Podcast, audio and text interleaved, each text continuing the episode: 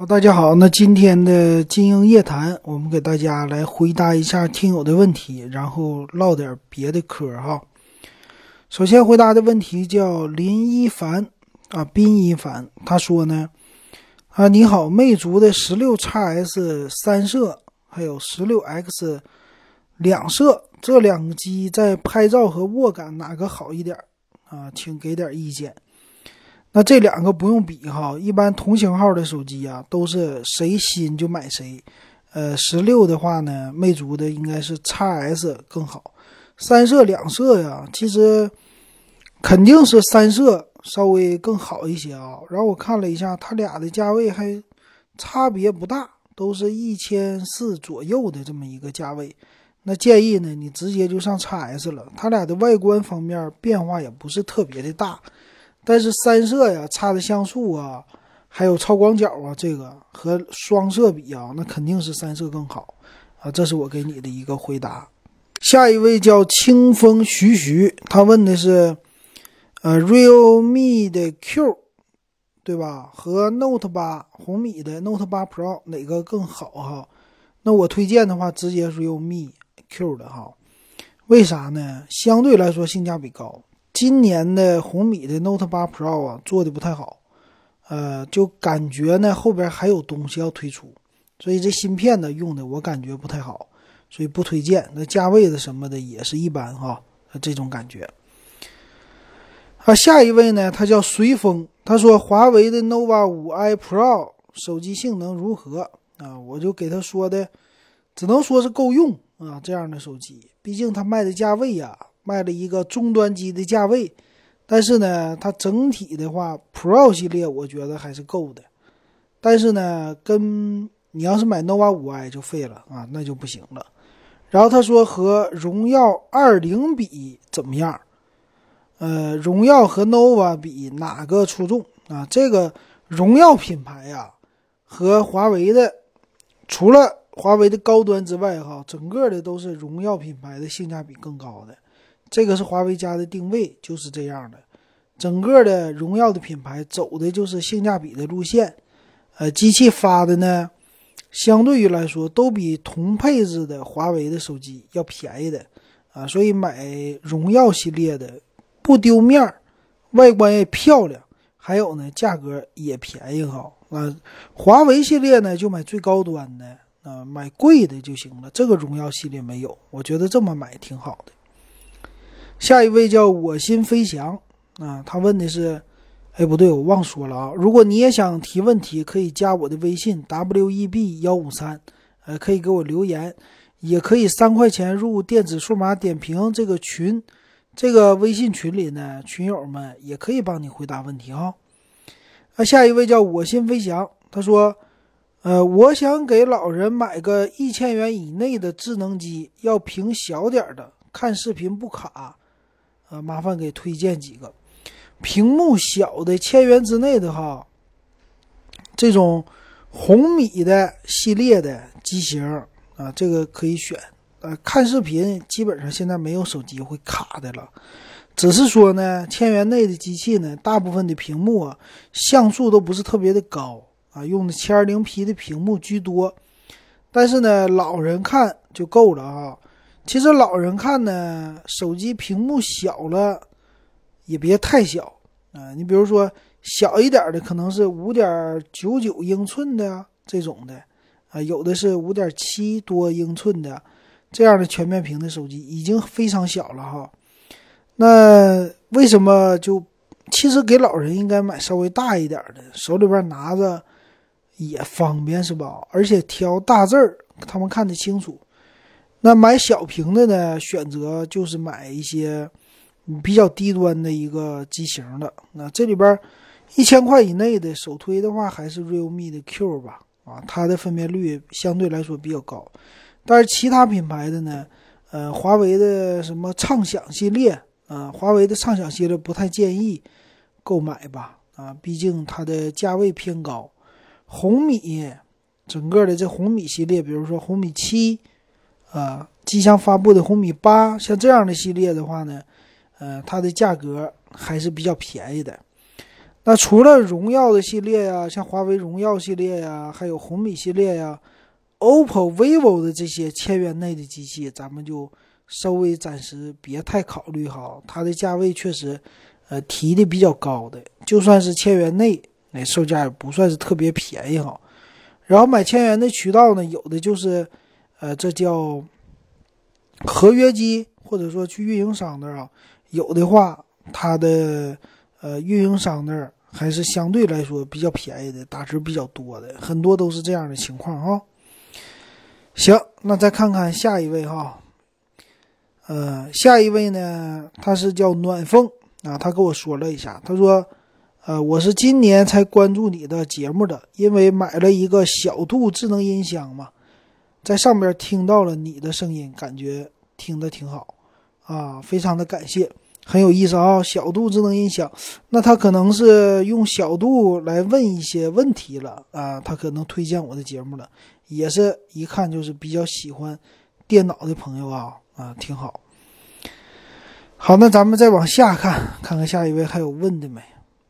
下一位呢叫天道酬勤，他让我看了一下，呃，两个机器吧，就是 iQOO 的 Neo。iQOO Neo 就是骁龙八四五的处理器，六加一百二十八 G 的版本。啊，他说这个怎么样？给我一些评价。呃，这个评价呀，他花了一千九百九十八啊，买个骁龙八四五配上六加一二八。怎么说呢？呃，骁龙八四五同样的配置，买小米八的话，呃，是一一千五吧？啊，有的可能更卖的更低一点，一千三四这样的啊。所以同样的配置其实差不太多的，那这个呃，iQOO 的 Neo 啊，相对来说卖的还是偏贵的。像你这一九九八买的，啊，有点贵了。它的定位是什么呢？就是 iQOO 系列是玩游戏的和性价比的这两个路线，它都玩。那但是呢，有点没看明白的就是 Neo 系列用的八四五的处理器，其实这个系列呢应该降价。哎，降的稍微低一点。要真是到了一千五六这种价位哈，你这个非常的好卖。但是你花了一千九百九十八，这就不算是太合适了啊。因为处理器直接能上到买骁龙八五五的机器，也就贵个两百块钱，你就能买到手了。那何必买这个呢？对吧？还差了一些性能。所以要选呢，高端系列肯定是买新的，别买太。呃，就是上一代的这样的芯片啊，上一代芯片也能买，关键呢，你要便宜，啊，不可能特别贵呀。你像 iQOO 的，呃，高端的系列，iQOO 的这个之前的，还有新出来的哈，这些你都能买，但是 Neo 系列就算了哈，或者说等它降价啊，这是我的一个建议。好，下一位呢叫 Sir，他说呢，老金你好，骁龙七三零 G 怎么样？最近呢，realme X 二要发布了，我想用一加五换购。OPPO 针对王者有优化，一加五玩王者有点卡了，值不值得换？首先来说，这个呃，一加五玩王者有点卡，这个有点不可思议哈。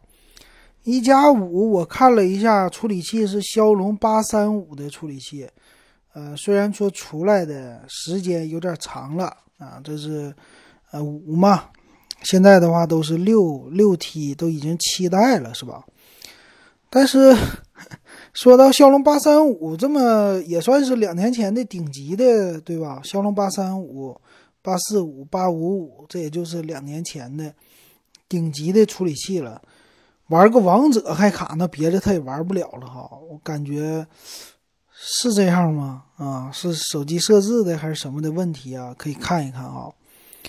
七三零 G 啊，这个我觉得哈，现在任何一款机器就随便拿个骁龙六六零的机器玩王者都不卡，那何况这个七三零 G 了呢？肯定没有问题的。啊，其实你的需求并不高，买这样的机器呢，主要是看售价啊。七三零 G 挺好，关键是售价是多少。啊，是卖到一千多呀，还是呃接近两千了？那这个需要考虑哈，别的方面还行。然后下一位叫胡丽飞，他说：“老金之前在第三方换过电池的六 S，现在升级十三会有影响吗？好像听说只是从苹果叉开始受限制，这些你了解吗？这些我还真不太了解哈。那其实换过第三方电池的呢？正常来说啊，我们一般啊就说这手机稍微有一些修改了，要想升级最新的系统，能不能升啊？比如说有锁机啊、卡贴机啊这些的啊，现在还有换电池的机器，这样能不能升呢？首先呢，咱不用太着急啊，这个系统咱还是能用上的。但是呢，稳妥起见，你可以等个两三天。这发布系统两三天之后呢，你上网，啊，比如说哔哩哔哩呀，你查一查这样的一个关键词视频，我估计就有。而且呢，啊，他们都帮你试好了，像小白鼠一样，你只需要看完了以后啊，你再升级就好了。像一般换过电池的话呢，最近只是苹果官方说这个事儿哈，苹果官方说这个电池以后第三方的不能换了，这也是为了垄断。啊，但是后来呢，他也给我回了消息，消息啊，就是周六说完，周六日给我回了消息，他升级了 iOS 的十三啊，觉得还是不错的，主要是夜间模式啊。那看来呢，六 S 是不会有什么影响的了啊，这点挺好的。行，那基本上问问题的就是这样的了啊。那咱们接下来呢，就给大家说一说最近的，呃，我看理财的一些小想法、小感想吧。啊，给大家说一说。因为最近呢，这个人民币贬值啊，房产又升值，呃，现在呢，很多人，嗯，P to P 暴雷之后啊，买一些理财的渠道就比较少了。那我现在呢，基本上，呃，买理财呢，也就是关注一下。这些比较大的啊，就是比如说京东金融啊，呃，淘宝啊，还有一些就是银行的理财了。那简单看一下呢，其实现在京东的金融可以说创新更多一些啊啊，我看了一下，但是呢，我发现这些理财产品啊，有一些猫腻儿啊，就是在介绍上呢玩文字游戏。这个呢，小伙伴儿啊，咱们的群友啊。或者说咱们听友啊，这方面需要注意一下。那我看了一下京东的金融呢，呃，它的理财的种类比较多。京东金融呢，它有白条、金条、小金库啊，乱七八糟的，银行、基金都有。可以说就是给自己再走一条路，就将来是一个一站式的这种的理财的平台了啊，就财富管理平台。然后将来呢，可以单独的上市啊。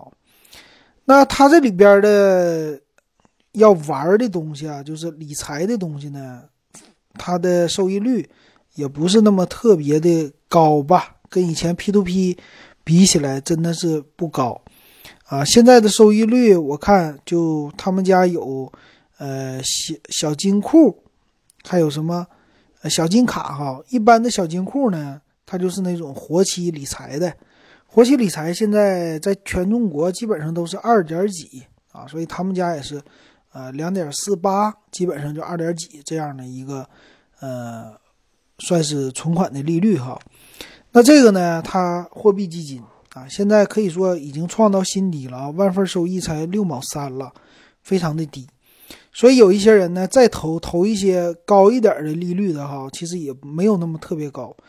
啊，银行的理财我看是招商银行那些理财啊，产品的话，半年啊不是三十天呐，差不多三点三到三点五之间啊这种的。那京东呢还算是比较好，它有好几种，也有这种短期的理财的产品。它的分我看它的这种年化主要集中在，呃现在是三点多，三点有三点出头的。然后有的呢，券商类的发行，它的发行商特别多哈，基本上就是代理的这种业务，有这种叫养老的啊，然后建行的这种的，还有收益高一点是券商发行的啊，各这样的都有，挺有意思的啊。券商发行的就最高，它这个呢能七十多天或者六十天，甚至二十八天就达到了百分之四的年化，但是呢你很。很诱人哈，但是有猫腻儿啊！这里边他介绍呢，比如说像一般的比较靠谱的产品呢，什么呃叫什么年年赢、月月赢啊，这些大机构发行的，它这儿呢百分之高的也就三点五八啊，这挺高了哈。啊，投资期限呢三十天呢、四十五天都有。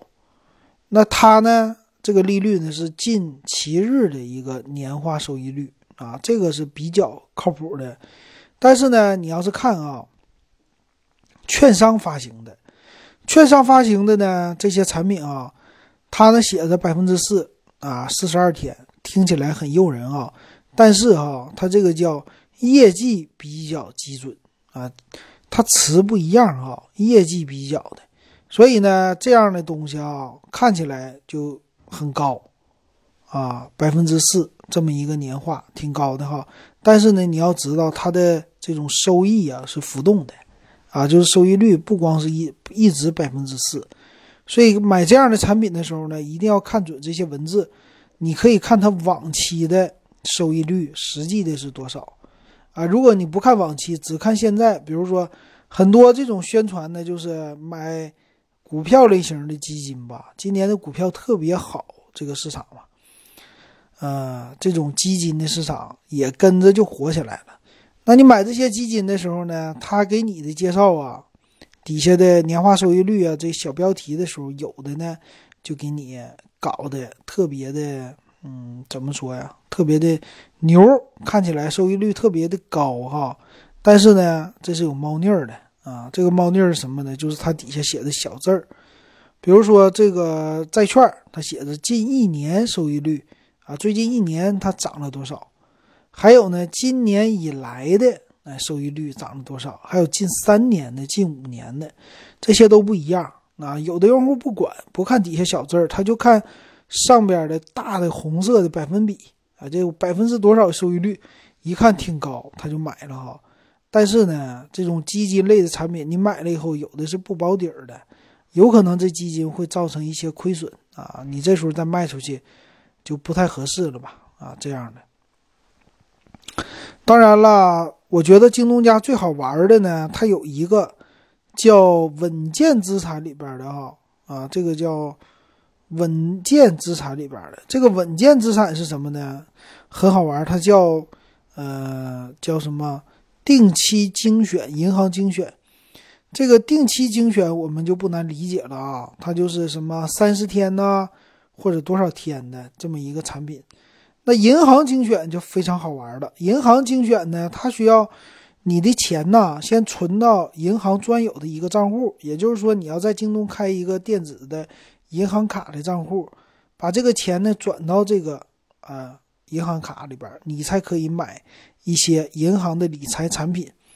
它呢，这个京东啊，它叫呃这个叫什么银行精选哈。他真的选了一些银行，然后跟银行呢做一些应该是协议的吧，啊，代卖银行的产品，这很有意思，都是一些小银行，那并不是什么太大的银行啊。但是呢，小银行他们的叫存款啊，他管它叫存款利率，所以一看呢，小银行的利率都相对来说高一些啊。比如说，呃，你要是。能达到一年啊，就给你百分之四点几的这么一个利率，达不到就给你多少啊？里边可玩的东西很多啊。这些银行我看了，什么振兴银行、乌当农商就乌鲁木齐的吧，还有呼和浩特呀，众邦银行、营口沿海银行，都是这些一些你不是经常听说的银行的啊，这些来发行的啊，他们的呃发行的这种价格。利息相对于来说比较高，啊，所以也是挺值得看一看啊。然后选对了，比较值得买的。那基本上呢，现在能达到百分之五的年化的收益率的这种产品呢，确实不是特别的多了，啊，很多呢都是相对于来说低一点的年化的啊，不像那个呃信托理财啊或者什么的都能达到百分之七点多。啊，你要是有个十万块钱，七点多的话，一年还是，呃，就是七千多块钱的，也是不错的一个选择哈。行，那这个是京东的了。当然，京东呢，我看除了这些针对于小的用户的，比如说百分之啊，就是投十块钱的、投一百块钱、一千块钱、一万块钱的，这些都小用户。他真正接待大客户呢，就很有意思了啊！接待大客户的时候呢，比如说有钱一百万起投的怎么办呢？京东也接受啊，也有这样的产品，这个是我觉得令人没法想象到的啊，挺有意思。而且他发行的呢，他们家介绍啊，它叫京东的追风啊什么的。它配置的产品呢是有它的呃白条，也就是说京东白条，这算是别人的欠款吧，消费的贷款。哎，现在呢，京东白条啊，已经可以作为一个资产包了。也就是说，你借你跟京东借的钱，你的消费这些东西啊，京东呢自己不是负责太多。他呢，通过跟这基金合作，把这些打包成一个基金啊，就是白条的债务打包成一个基金，然后发行。这样的话，每年的收益率也是挺高的。怎么高呢？比如说这个闲鱼啊，你分期付款呢，干嘛？他要的利息百分之可能年利率十八都能达到，像信用卡呀什么的都会这样玩的。所以那你呢，不这么玩？